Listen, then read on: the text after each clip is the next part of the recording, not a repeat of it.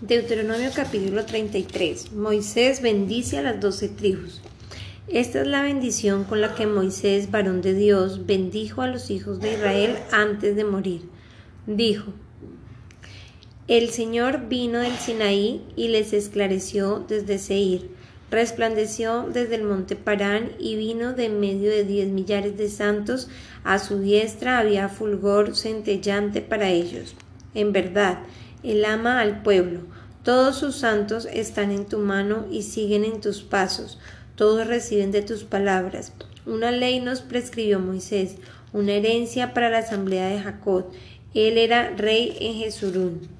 Cuando se reunieron los jefes del pueblo, juntamente con las tribus de Israel, viva Rubén y no muera, y no sean pocos sus hombres. En cuanto a Judá, esto dijo, Escucha, oh Señor, la voz de Judá y tráelos a su pueblo. Con sus manos luchó por ellos. Sé tú su ayuda contra sus adversarios.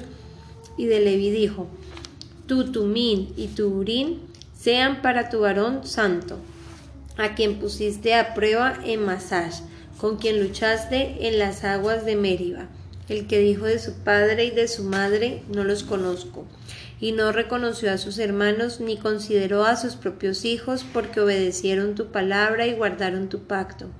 Ellos enseñarán tus ordenanzas a Jacob y tu ley a Israel. Pondrán incienso delante de ti y holocausto perfecto sobre tu altar. Bendice, oh Señor, sus esfuerzos y acepta la obra de sus manos quebranta los lomos de los que se levantan contra él y de los que le odian, para que no se levanten más. De Benjamín dijo, habite el amado del Señor en seguridad junto a aquel que le protege todo el día, y entre cuyos hombros mora, y de José dijo, bendito del Señor sea su tierra, con lo mejor de los cielos, con el rocío y con las profundidades que están debajo con lo mejor de los frutos del sol y con los mejores productos de los meses, con lo mejor de los montes antiguos y con lo escogido de los collados eternos, con lo mejor de la tierra y cuanto contiene y el favor del que habita en la zarza. Descienda la bendición sobre la cabeza de José y sobre la coronilla del consagrado entre los hermanos.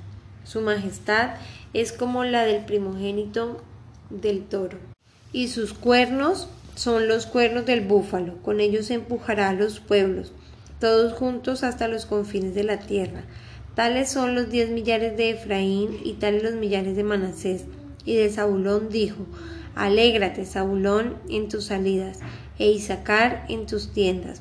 Llamarán a los pueblos al monte, allí ofrecerán sacrificios de justicia, pues disfrutarán de la abundancia de los mares y de los tesoros escondidos en la arena.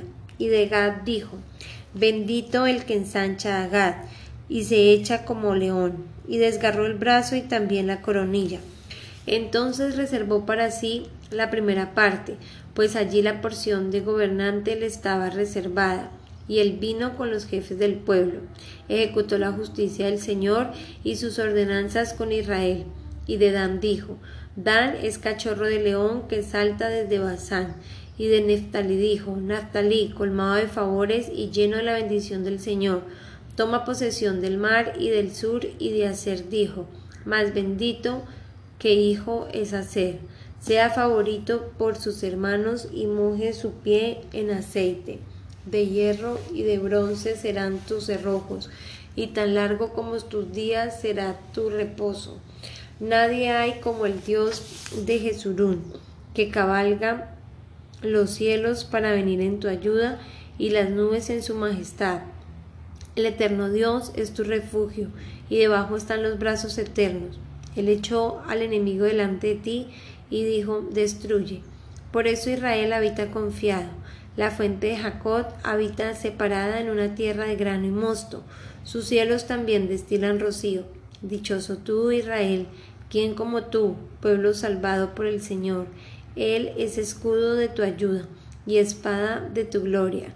Tus enemigos simularán someterse ante ti y tú hollarás más lugares altos. Capítulo 34 de Deuteronomio, muerte de Moisés. Y subió Moisés desde la llanura de Moab al monte Nebo, a la cumbre de Pisga, que está frente a Jericó, Y el Señor le mostró toda la tierra de Galaad hasta Dan, todo Neftalí, la tierra de Efraín y de Manasés, toda la tierra de Judá hasta el mar occidental, el Negué, la llanura del valle de Jericó, la ciudad de las palmeras hasta Zoar. Entonces le dijo el Señor, esta es la tierra que juré dar a Abraham, a Isaac y a Jacob, diciendo, yo la daré a tu descendencia. Te he permitido verla con tus ojos, pero tú no pasarás. Y allí murió Moisés, siervo del Señor en la tierra de Moab, conforme a la palabra del Señor. Y él lo enterró en el valle, en la tierra de Moab, frente a Bet Peor, pero nadie sabe hasta hoy el lugar de su sepultura. Aunque Moisés tenía 120 años, cuando murió no se habían apagado sus ojos, ni había perdido su vigor. Y los hijos de Israel lloraron a Moisés por treinta días en la llanura de Moab. Así se cumplieron los días de llanto y duelo por Moisés. Y Josué, hijo de Nun, estaba lleno del espíritu de sabiduría, porque Moisés había puesto sus manos sobre él, y los hijos de Israel le escucharon e hicieron tal como el Señor había mandado a Moisés. Desde entonces no ha vuelto a surgir en Israel un profeta como Moisés, a quien el Señor conocía cara a cara nadie como él, por todas las señales y prodigios que el Señor le mandó hacer en la tierra de Egipto contra Faraón, contra todos los siervos y contra su tierra, y por la mano poderosa y por todos los hechos grandiosos, terribles que Moisés realizó ante los ojos de Israel. Lucas capítulo 10. Jesús envía a los setenta. Después de esto, el Señor designó a otros setenta y los envió de dos en dos delante de él, a toda ciudad y lugar a donde él había de ir. Y les decía, la mies es mucha, pero los obreros pocos. Rogad por tanto al Señor de la mies que envíe obreros a su mies. Id, mirad que os envío como corderos en medio de lobos. No llevéis bolsa, ni alforja, ni sandalias, ni a nadie saludéis por el camino. En cualquier casa que entréis, decid primero paz a esta casa. Y si hay allí un hijo de paz, vuestra paz reposará sobre él, pero si no, se volverá a vosotros. Permaneced entonces en esta casa comiendo y bebiendo lo que os den, porque el obrero es digno de su salario. No os paséis de casa en casa. En cualquier ciudad donde entréis y os reciban, comed lo que os sirvan. Sanad a los enfermos que haya en ella y decidles, se ha acercado a vosotros el reino de Dios. Pero en cualquier ciudad donde entréis y no os reciban, salid a sus calles y decid, hasta el polvo de vuestra ciudad que se pega a nuestros pies, nos lo sacudimos en protesta contra vosotros. pero sabed esto, que el reino de Dios se ha acercado. Os digo que en aquel día será más tolerable el castigo para Sodoma que para aquella ciudad. Ay de ti, Corazín, ay de ti, Bethsaida, porque si los milagros que se hicieron en vosotras hubieran sido hechos en Tiro y Sidón, hace tiempo que se hubieran arrepentido, sentados en silicio y ceniza. Por eso, en el juicio será más tolerable el castigo para Tiro y Sidón que para vosotras. Y tú, Capernaum, ¿Acaso serás elevada hasta los cielos? ¿Acaso hasta el Hades serás hundida? El que a vosotros escucha, a mí me escucha, y el que a vosotros rechaza, a mí me rechaza, y el que a mí me rechaza, rechaza al que me envió. Los setenta regresaron con gozo, diciendo, Señor, hasta los demonios se nos sujetan en tu nombre. Y él les dijo, Yo veía a Satanás caer del cielo como un rayo. Mirad, os he dado autoridad para hollar sobre serpientes y escorpiones y sobre todo el poder del enemigo y nada os hará daño. Sin embargo, no os regocijéis en esto, de que los espíritus se sometan, sino regocijaos de que vuestros nombres están escritos en los cielos. En aquella misma hora él se regocijó mucho en el Espíritu Santo y dijo, Te alabo, Padre, Señor del cielo y de la tierra, porque ocultaste estas cosas a sabios y a inteligentes, las revelaste a niños. Sí, Padre, porque así fue de tu agrado.